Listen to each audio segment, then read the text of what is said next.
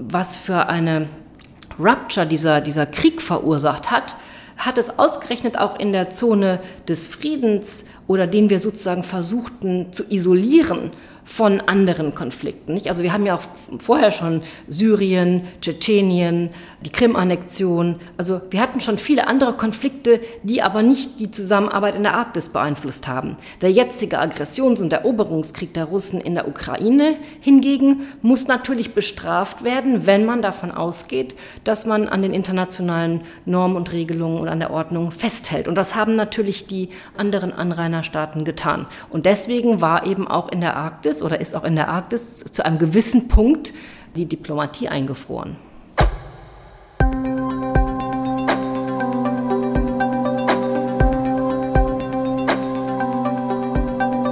Hallo und herzlich willkommen zu einer neuen Folge unseres Stiftungspodcasts History and Politics Geschichte ist Gegenwart. Ich bin Gabriele Wojdelko und ich freue mich sehr, dass Sie heute dabei sind. Im Fokus der heutigen Folge steht die Arktis. Lange Zeit galt die Arktis als eine Region, an der internationale Spannungen und Konflikte vorbeigehen oder wir dachten, dass sie an ihr vorbeigehen. Heute steht die Arktis jedoch vor grundlegenden Veränderungen und nicht alle davon haben mit dem Klima zu tun. Also, um welche Veränderungen geht es ganz genau und deshalb History and Politics. Wie hilft uns ein Blick auf die Geschichte der Arktis dabei, diese Veränderung besser zu verstehen? Das hat meine Kollegin Annika Weinreich in unserer heutigen Folge mit der Historikerin Christina Spohr diskutiert. Annika, welche Veränderungen habt ihr denn konkret besprochen? Ja, herzlich willkommen auch von meiner Seite. Nun, Globalisierung, Klimawandel und internationale geopolitische Konflikte wirken im 21. Jahrhundert auch in der Arktis. Lange hatte die Region zwar eine Art Ausnahmecharakter als internationale Friedenszone, Zumindest sahen das Vertreterinnen aus Politik und Wissenschaft so. Das scheint nun aber der Vergangenheit anzugehören, denn die Arktis wird zunehmend zum Schauplatz geopolitischer Spannungen zwischen den großen globalen und den kleinen regionalen Mächten. Dies zeigen nicht zuletzt die Auswirkungen des russischen Angriffskrieges gegen die Ukraine. Eine seiner Folgen ist, dass die internationale Zusammenarbeit in der Arktis größtenteils zum Erliegen kam. 2022 hat erstmals ein NATO-Generalsekretär die kanadische Arktis besucht. Das zeigt, dass die Region auch sicherheitspolitisch immer mehr auf dem Radar gerät. Und hinzu kommen natürlich auch die Auswirkungen des Klimawandels, wie wir gerade schon gehört haben, die unter anderem dazu führen, dass die Arktis früher als gedacht im Sommer eisfrei werden könnte. Das hat Konsequenzen für die Erderwärmung, aber auch für den internationalen Handel und für die Rohstoffgewinnung. Und ja, mit Christina Spohr, Professorin für internationale Geschichte an der London School of Economics, habe ich darüber gesprochen, welche Akteure in der Arktis seit der Zeit des Kalten Krieges überhaupt eine Rolle gespielt haben, warum und für wen genau die Region geopolitisch interessant ist und wie es seit dem russischen Angriff auf die Ukraine zu einer Art neuen Ära der politischen Zusammenarbeit in der Arktis kam. Ja, total spannend. Und wir freuen uns ganz besonders, dass wir Christina Spohr für diese Folge als Expertin gewinnen konnten, denn sie hat es sich zur Aufgabe gemacht, die wirkliche Bedeutung der arktischen Region zu verstehen und eine globale Geschichte der Arktis zu schreiben. Und diese globale Geschichte der Arktis wird 2025 unter dem Titel Arktis das letzte Schlachtfeld veröffentlicht werden. In ihrem Buch wird Christina Spohr den bislang wenig verstandenen internationalen Wettbewerb um die nördliche Polarregion vom Zeitalter der imperialen Expansion bis eben in die Ära des Kalten Krieges in den Fokus nehmen. Bleiben Sie also dran, liebe Hörerinnen und Hörer. Lassen Sie uns gemeinsam erfahren, wie aus einer Weltregion, die anscheinend lange in einer Art Winterschlaf verweilte, eine Region der internationalen Auseinandersetzung und des geopolitischen Kräftemessens wurde. Und ich kann Ihnen jetzt schon verraten, dass es den einen oder anderen überraschenden Moment geben wird, in dem die Geschichte der Arktis für die politische Zukunft Europas und letztlich für die Zukunft der Welt entscheidend sein wird oder gar wegweisend sein kann. Viel Spaß beim Zuhören.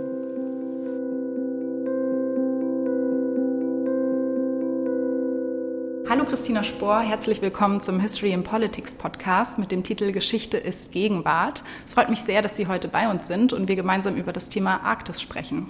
Ja, vielen Dank für die Einladung an diesem unheimlich heißen Tag hier in Berlin. Damit greifen wir eigentlich auch schon vieles auf, womit viele Menschen die Arktis derzeit in Verbindung bringen, nämlich vor allem mit Klimawandel und dem Schmelzen des Eises. Aber wir wollen heute vor allem auf die Geschichte der Arktis blicken Und bevor wir da ein bisschen tiefer eintauchen, würde ich gerne nochmal die Frage stellen, was ist denn eigentlich die Arktis, also sowohl geografisch als auch vor allem politisch gesehen? Ja, also anders als die Antarktis, die ja einen Kontinent darstellt, wo wir ja auch Verträge haben zwischen den Staaten, die dort ihre Teile in diesem Kontinent haben, ähm, haben wir in der Arktis natürlich eher ein Meer, was gefroren ist und dann Anrainerstaaten an die verschiedenen ähm, Seegebiete. Wir haben also als allergrößten Anrainerstaat Russland, äh, nimmt schon die Hälfte ein, auch ähm, mehr als die Hälfte der Einwohner, also 2,5 Millionen Russen leben in der Arktis, von insgesamt viereinhalb Millionen in der arktischen Region insgesamt. Und wenn wir über Arktis sprechen, vor allen Dingen politisch gesehen auch diese Länder, die oberhalb des Polarkreises liegen. Das heißt, ich habe Russland schon angesprochen, dann Alaska, also Vereinigte Staaten, Kanada, Island, Grönland, was ja zu Dänemark gehört, Norwegen, Schweden und Finnland. Das heißt, wir sehen hier schon, dass es vor allen Dingen ja die ähm, nordischen, kleineren europäischen Staaten sind, die auch arktische Staaten sind und dann eben die beiden Nord- amerikanischen Länder, Kanada und die Vereinigten Staaten.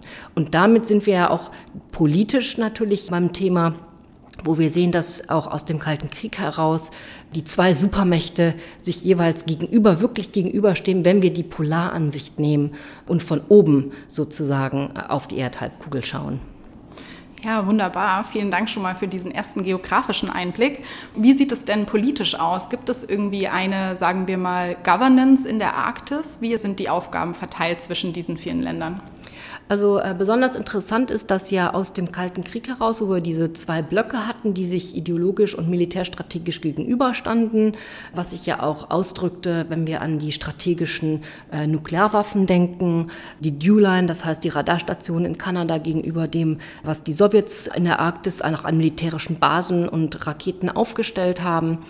Und aus dem Kalten Krieg heraus entwickelte sich dort so eine exzeptionelle Zone des Friedens, auch der Abrüstung und eben auch des Schutzes der Ökologie, der Flora und der Fauna.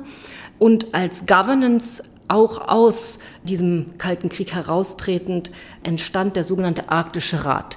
Zunächst, als allererstes, gab es eine ökologische Initiative von seitens Finnlands, dann eine reine Euro-Barentssee regionale Kooperation im Norden Europas mit Russland inbegriffen und dann eben die auf kanadische Initiative hin den Arktischen Rat wobei dort eben die acht arktischen Länder, die ich vorhin schon mal aufgezählt hatte, beteiligt sind, aber auch die äh, indigenen Völker eine Repräsentation haben.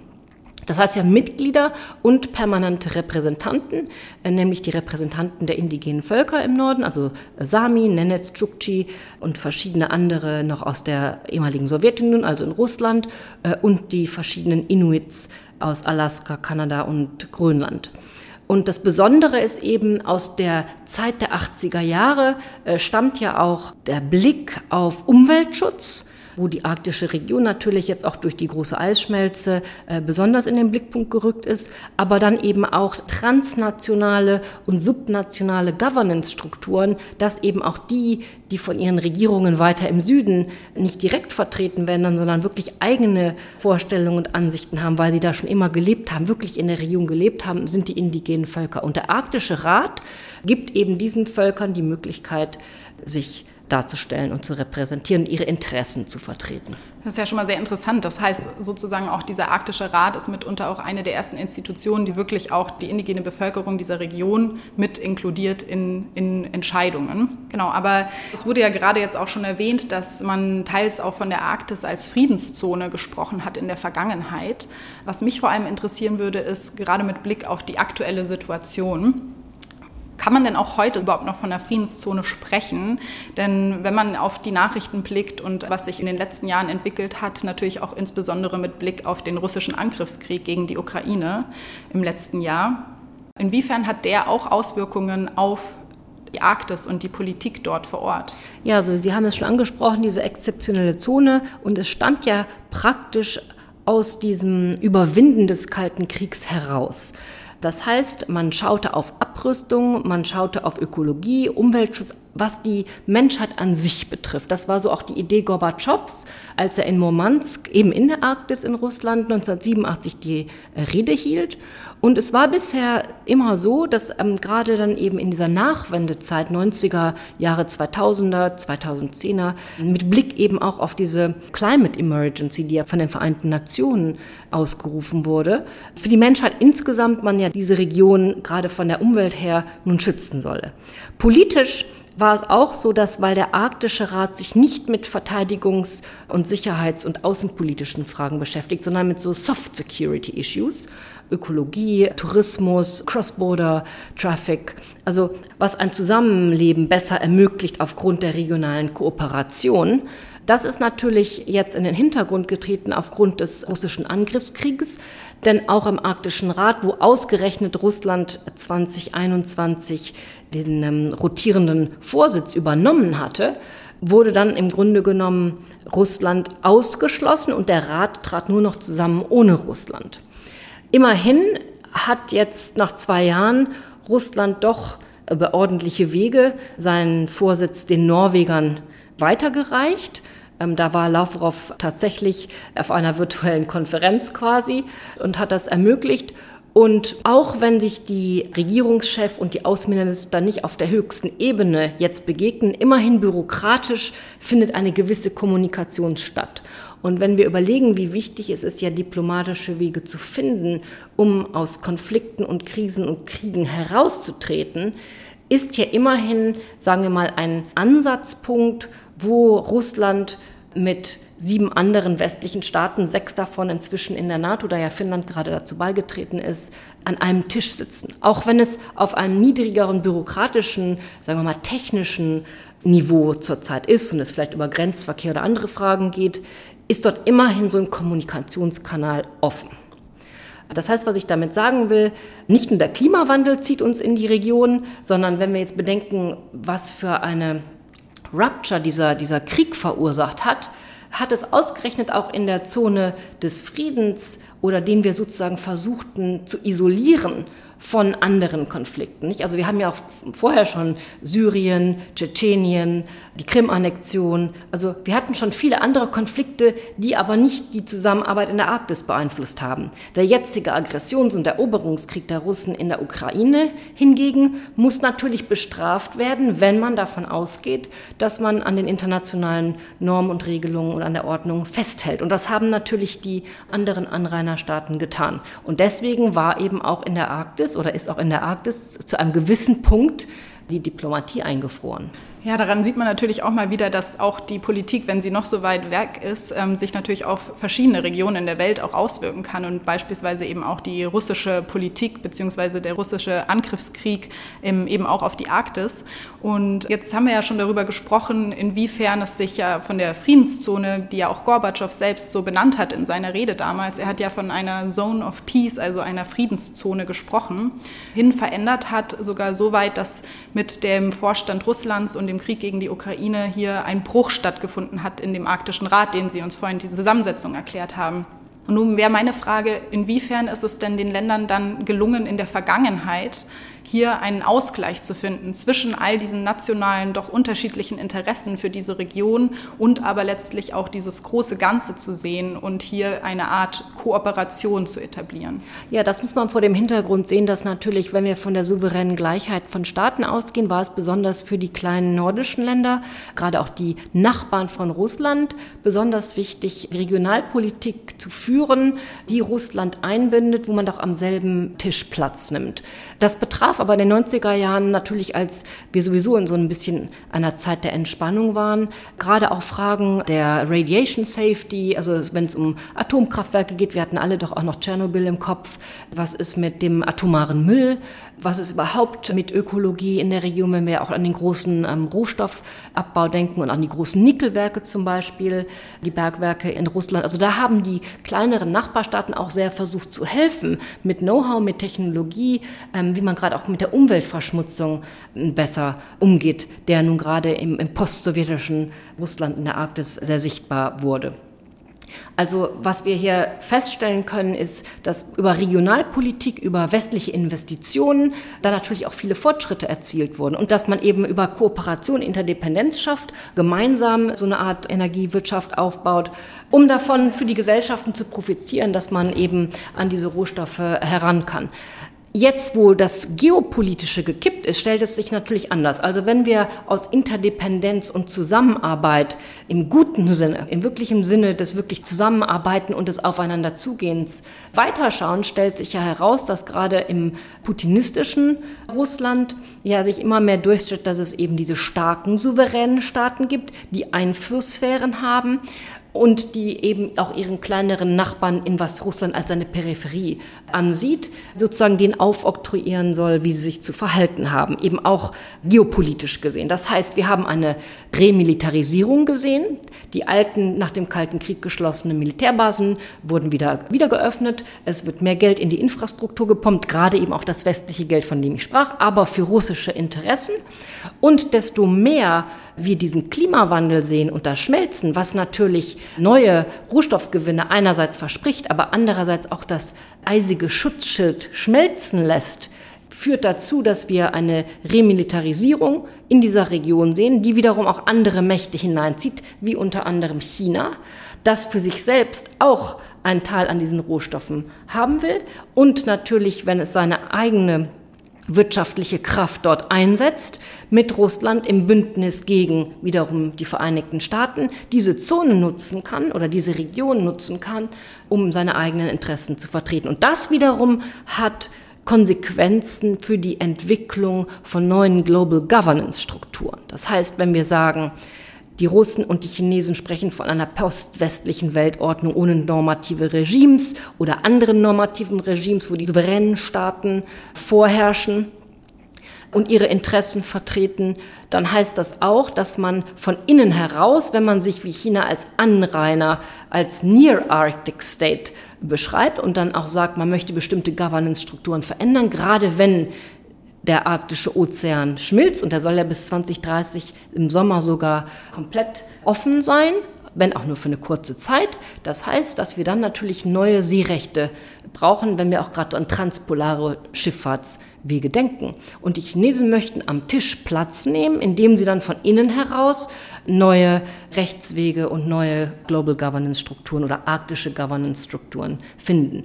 Und sobald sie in bestimmten Räten zum Beispiel einen Sitz haben, kann man natürlich von innen heraus dann die Gegebenheiten neu schreiben oder die Gesetze neu schreiben. Das ist so ein bisschen so eine Art Policy by Stealth. So einerseits sehen wir diese Rivalität mit den Vereinigten Staaten, wo sich Russland und China zusammentut. Und wenn wir sehen, wie viel China aufgerüstet hat bei der maritimen Kraft, was auf den Pazifik einerseits bezogen ist, dann, wenn wir extrapolieren auf andere Seewege, die sich neu eröffnen und wo die Frage ist, wer darf dort fahren und wer kontrolliert es, dann ist maritime Macht ein wichtiger Punkt. Sprich auch mit Blick auf diese Frage von diesem Ausgleich zu finden zwischen Frieden und Anspannung, zeigt ja die Vergangenheit dann somit auch, dass gerade wenn es um diese größeren Probleme wie auch Klima und äh, Wissenschaft und all das eine Zusammenarbeit durchaus möglich ist, aber die politischen Interessen quasi immer wieder dazwischen funken und das sich eben auch in der Arktis zeigt.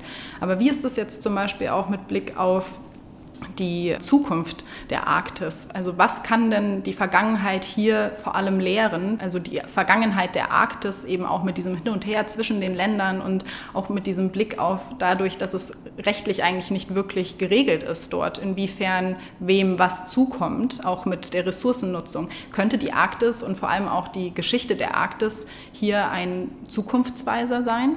Also ich denke, die Arktis könnte nicht, sondern sollte vor allen Dingen zukunftsweisend sein, weil ich denke, dass das für die kleinen Anraterstaaten und eben auch die indigenen Völker, die dort noch leben, unheimlich wichtig ist, dass es ein Forum gibt, wo nicht arktische Staaten nicht zu viel ein Sagen haben. Das heißt, was ich ja vorhin gesagt habe, ist, wir haben den Arktischen Rat mit Mitgliedern und permanenten Repräsentanten.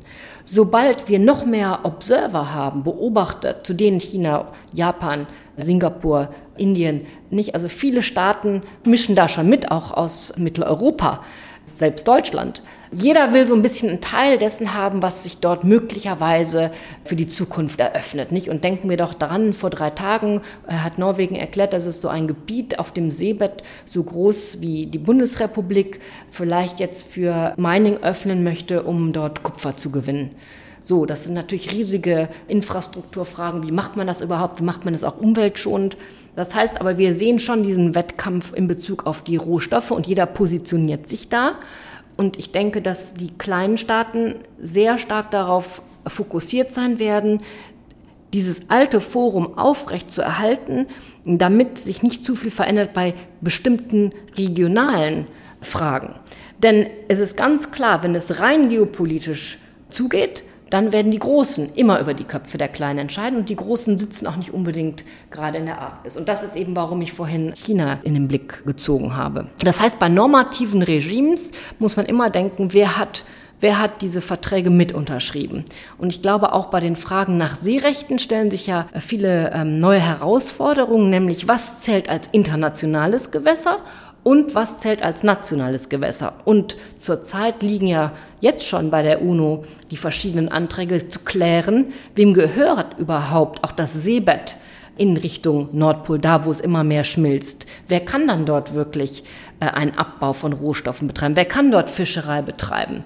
Und da sind natürlich ganz verschiedene Vorstellung, nicht? Also die, die Dänen sagen, ja, also Grönland geht so weit in den Norden, wenn man dann da noch unter dem Wasser schaut, dann gehen die ganz bestimmt zum Nordpol. Aber wenn wir schauen, was Russland 2007 bei seiner Expedition Arktika gemacht hat, haben die doch gleich dort schon eine Fahne sozusagen auf dem Seebett gepflanzt, worauf die Kanadier gesagt haben, also hört mal, das ist hier nicht wie im 15. Jahrhundert, wo jeder rumläuft und seine Fahne überall dahin tut und dann sagt hinterher, das gehört mir. Das heißt aber, desto mehr wir Unsicherheit haben, wo die Grenzen abgesteckt sind und diese offenen rechtlichen Dinge noch geregelt werden müssen, versucht natürlich jeder so viel Einfluss zu nehmen, wie er kann. Und das ist natürlich, wo die kleinen Staaten versuchen, sich zu schützen vor den großen. Aber diese Zusammenarbeit, dass es auch kooperativ möglich gewesen ist, gerade auch vor dem Hintergrund jetzt des Krieges, gibt, glaube ich, zum Beispiel jetzt dem norwegischen Vorsitz und Norwegen als NATO-Staat und Norwegen als Staat, dem zum Beispiel Spitzbergen gehört, wirklich dort im Norden, eine gute Möglichkeit, Druck auszuüben, dieses Forum sozusagen als Beispiel zu nutzen, um kooperativ vorzugehen. Das ist auch oft Dreh- und Angelpunkt der Arktische Rat oder auch dieses Forum, was der Rat den einzelnen Staaten bietet, in Form ja auch eine Sicherheit, wie wir gerade gehört haben. Also wer kann überhaupt mitentscheiden und inwiefern kommen die Staaten auch zusammen, um sich auszutauschen. Jetzt haben wir ganz am Anfang des Gesprächs schon gehört, dass seit dem Beitritt Finnlands zur NATO nun ganze sechs Staaten dieses Arktischen Rates Teil auch der NATO sind. Inwiefern wird das das denn verändern und wie das war das vor allem in der Vergangenheit auch? Hat die NATO hier auch schon, sagen wir mal, in der Vergangenheit eine Strategie für die Arktis gehabt und ähm, inwiefern ist dort die Aufmerksamkeit für diese Nordpolregion?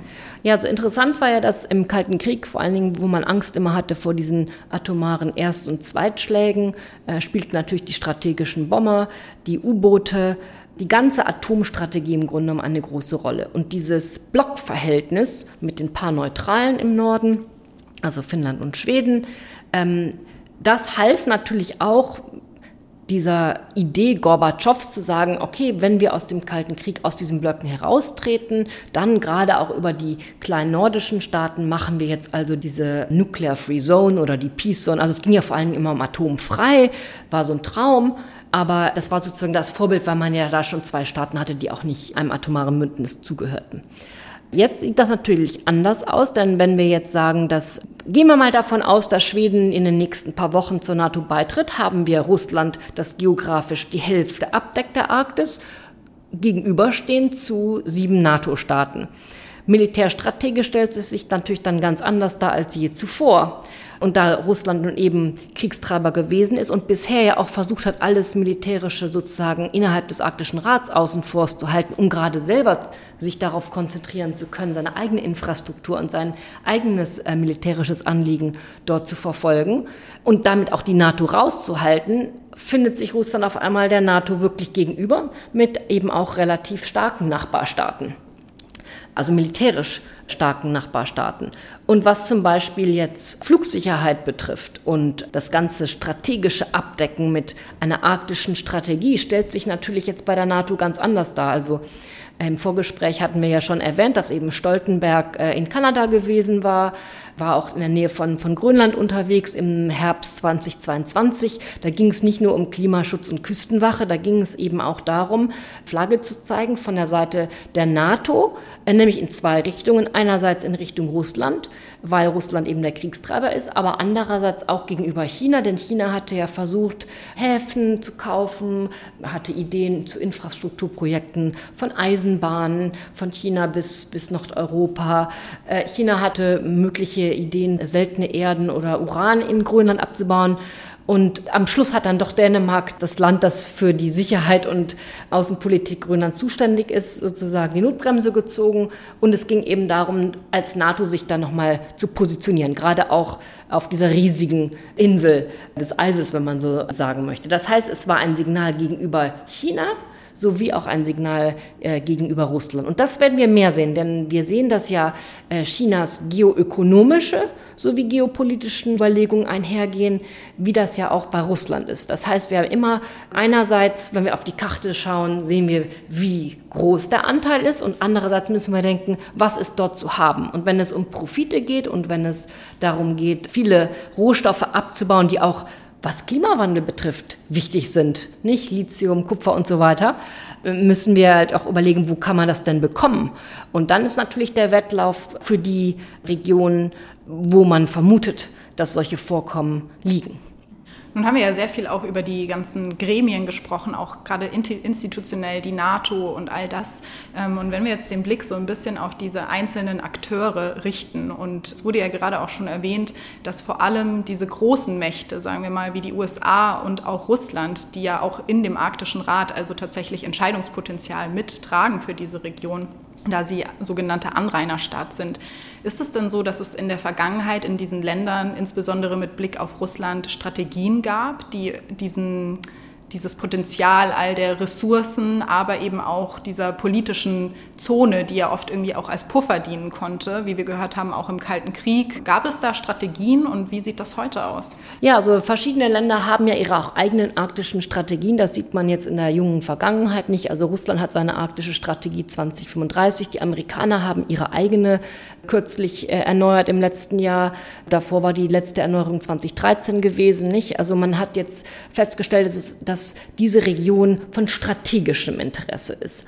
Aber wir müssen eben auch denken, dass, also einerseits hat man Strategien, wie kann man seine Hand sozusagen auf diese möglichen Rohstoffvorkommen und auf die Fischerei bekommen. Andererseits ist durch das Schmelzen natürlich auch die Eröffnung von neuen Transportrouten. Es ist ja auch viel Geld in dieser ganzen Shipping-Logistik. Warum ist Singapur so reich? Weil es diesen Hafen hat. Jetzt müssen wir bedenken, die Tatsache, dass neuerlich doch ein oder zweimal, ganz in der jüngsten Vergangenheit, diese riesigen Schiffe da im Suezkanal feststeckten, dann war der ganze Suezkanal zu und dann hieß es gleich, naja, vielleicht kann man irgendwann das ja dann sowieso schneller über die gerade Nordostrute machen. So, wenn wir jetzt hören, dass 2030 die Seewege gerade gerade nördlich von Russland noch mehr befahrbarer sind als schon jetzt. Und Russland hat ja auch viel investiert in also LNG-Ships, die mit Atomkraft betrieben werden.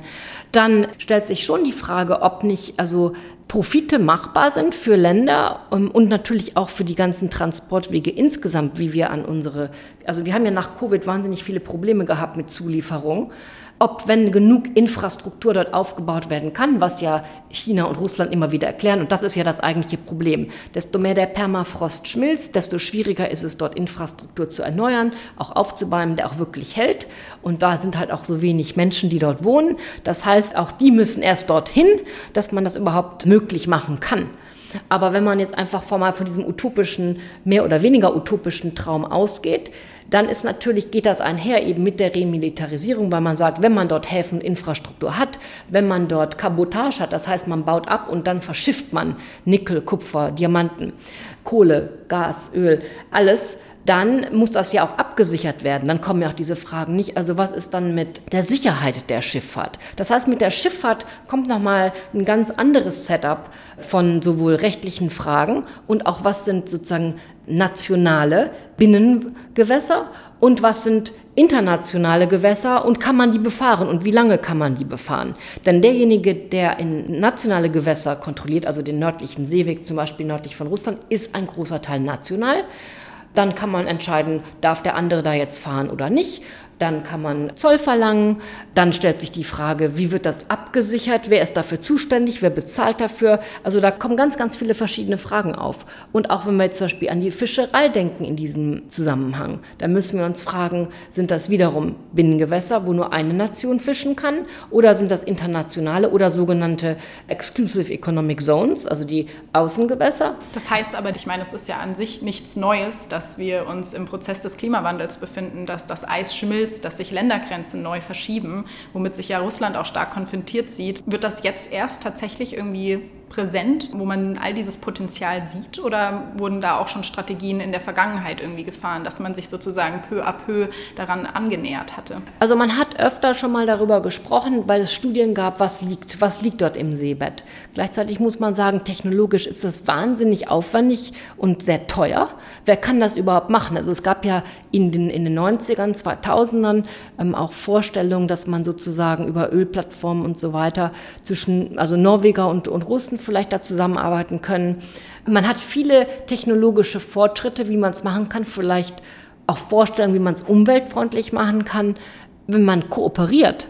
Aber wenn man nicht kooperiert, sondern sozusagen im Wettkampf miteinander steht, im Wettlauf steht, dann stellen sich wieder andere Fragen. Und das ist eben das Problem, wo wir jetzt sind. Einerseits wegen des Klimawandels müssen wir ja zusammenarbeiten, um das zu schützen. Aber was wir gerade die letzten zehn Minuten besprochen haben, ist, was jeder davon gewinnen will. Und das ist ja nicht unbedingt der Umwelt, der Ökologie, der Biodiversity dort zuträglich. Ganz im Gegenteil. Also Wissenschaftler sagen ja, man kann ja ganz viele neue Lebewesen finden, wenn man da erstmal jetzt gucken kann. Oder was passiert überhaupt, wenn man so eine große Schmelze hat. Aber natürlich Vorstellungen, was man machen könnte, mit Blick auf sowohl den Wettlauf wie auch die, die einen Aktivismus betrieben haben, um die Umwelt zu schützen, was ja auch aus den 80er schon herreicht.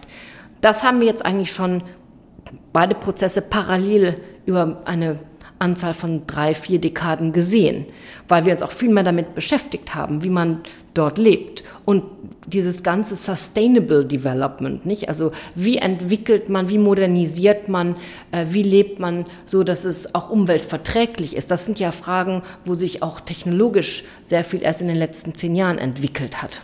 Das heißt sozusagen auch das, was in der Arktis passiert, ist natürlich auch immer von dem aktuellen Stand der Forschung mit beeinflusst. Absolut. Also wie können diese Ressourcen genutzt werden? Wie können die Länder dort überhaupt interagieren? Weil es ja ein doch sehr, sagen wir mal, menschenfeindliches Gebiet ist, wenn man darüber nachdenkt, was die Lebensbedingungen dort vor Ort angeht.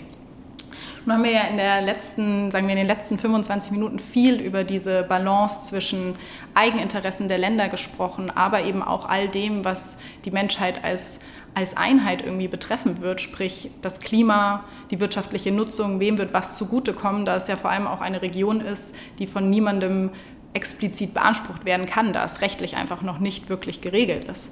Natürlich fällt das schwer, das alles so ein bisschen zusammenzufassen, aber unterm Strich und vor allem mit Blick auf den Punkt dieses Podcasts Geschichte ist Gegenwart. Was kann die Geschichte der Arktis uns Menschen lehren, vor allem auch gerade aus dem Blick Europas und ähm, für die Zukunft vielleicht an die Hand geben und, wie wir vorher auch schon besprochen hatten, eben auch teilweise zukunftsweisend sein. Wir müssen uns überlegen, wie die Arktis im Grunde genommen ja so ein Blickpunkt für uns ist, wo wir auch die hohe Technologie der Moderne vereinbaren mit einer naturfreundlichen Art zu leben. Das heißt, Natur und, und äh, Progressivität in Einklang bringen. Und das Schwierige ist natürlich, dass, wenn wir jetzt denken, wo sitzen die Entscheidungsträger, die Entscheidungsträger selbst, selbst in diesen Ländern im Norden, sitzen ja gar nicht innerhalb des Polarkreises, sondern sitzen viel weiter im Süden. Das heißt, man muss auch dazu anleiten, dass man sich wirklich mit der Region an sich be befassen muss, um zu verstehen, wie sie funktioniert. Aber sie ist eben schon so der Kanarienvogel im Kohleschacht, denn wir sehen, dass, das ist so ein englischer Begriff, Canary in the Coal Mine, weil wir einfach erkennen, dass zum Beispiel in Europa in der Barentssee schmilzt das Eis siebenmal oder wir sehen der Klimawandel und die, die, die, die globale Erwärmung ist siebenmal schneller als sonst wo. Das heißt, wir sehen wie in einem Zeitraffer, was passiert und deswegen sind die Wissenschaftler dort besonders aktiv. Nur wenn wir bestimmte Tipping Points erreichen, können wir nicht mehr zurück. Und das ist eben, warum ich auch vorhin von dieser von der UNO ausgerufenen vom Klimanotstand sprach. Denn wenn es ein Notstand ist, da muss man sofort handeln. Da kann man nicht sagen, na ja, schauen wir mal in 40 Jahren. Also wir wussten ja in den 70er Jahren zum Teil schon aufgrund der Ölindustrie, wo es hingeht, aber das hat dann so keiner ernst genommen, zumal es ja die Ölindustrie selber sozusagen in ihren Studien äh, dargelegt hat. Ähm, das heißt, wir müssen eigentlich jetzt sofort unser Handeln aber auf einer ganz breiten Ebene verändern, wenn wir rein nur an den Klimanotstand denken. Aber was wir dort sehen, wie man damit umgeht, da müssen wir eben auch denken, wie wichtig Kooperation ist und nicht nur das Maximieren der eigenen Interessen und des eigenen Profits. Ich glaube, da müssen wir einfach weg von diesem 19. Jahrhundert denken, dass es immer nur darum geht, wenn etwas sich neu eröffnet, dass man das gleich haben muss. Also da muss man auch so ein bisschen self-restraint äh, üben. Ja, das sind äh, wunderschöne letzte Worte, würde ich auch sagen. Und ähm, in diesem Sinne möchte ich mich auch herzlich für dieses Gespräch bedanken. Ich denke, wir haben sehr viel gelernt, vor allem auch, was es bedeutet, das Unbekannte kennenzulernen und auch erstmal zu sehen, inwiefern steht man auch damit in Verbindung. Warum betreffen uns Geschehnisse, die weit woanders in der Welt irgendwie ähm, passieren, gerade in unserer globalen Welt, wo sich doch so vieles schnell verändert und eben auch die Arktis einen zentralen Punkt einnehmen sollte in unserem ähm, Politikverständnis. Daher sage ich vielen herzlichen Dank für Ihren Beitrag heute und für Ihr Wissen. Ja, danke, Frau Weinreich, für das Gespräch. Das war unser History and Politics Podcast mit Christina Spohr zur Arktis von der Friedenszone zur internationalen Konfliktzone. Den Podcast haben wir übrigens im Zusammenhang aufgenommen mit dem Körber History Forum Retreat, einer jährlich stattfindenden Konferenz, wenn man so will, an der Christina Spohr als Gast teilgenommen hat. Auf der Website der Körperstiftung finden Sie alles, was Sie rund um die Aktivitäten des Bereichs Geschichte und Politik interessant finden könnten. Und natürlich gibt es dort auch alle weiteren Folgen unseres History and Politics Podcasts. Aber den haben Sie ja wahrscheinlich sowieso schon gefunden und bestimmt auch schon abonniert, nicht wahr? Haben Sie Fragen oder Anregungen zu unserem Podcast? Auch das ist fein. Dann schreiben Sie uns gerne eine E-Mail an gp.körber mit oe-stiftung.de. Vielen Dank fürs Zuhören, hoffentlich bis zur nächsten Folge. Machen Sie es gut, tschüss und bis bald.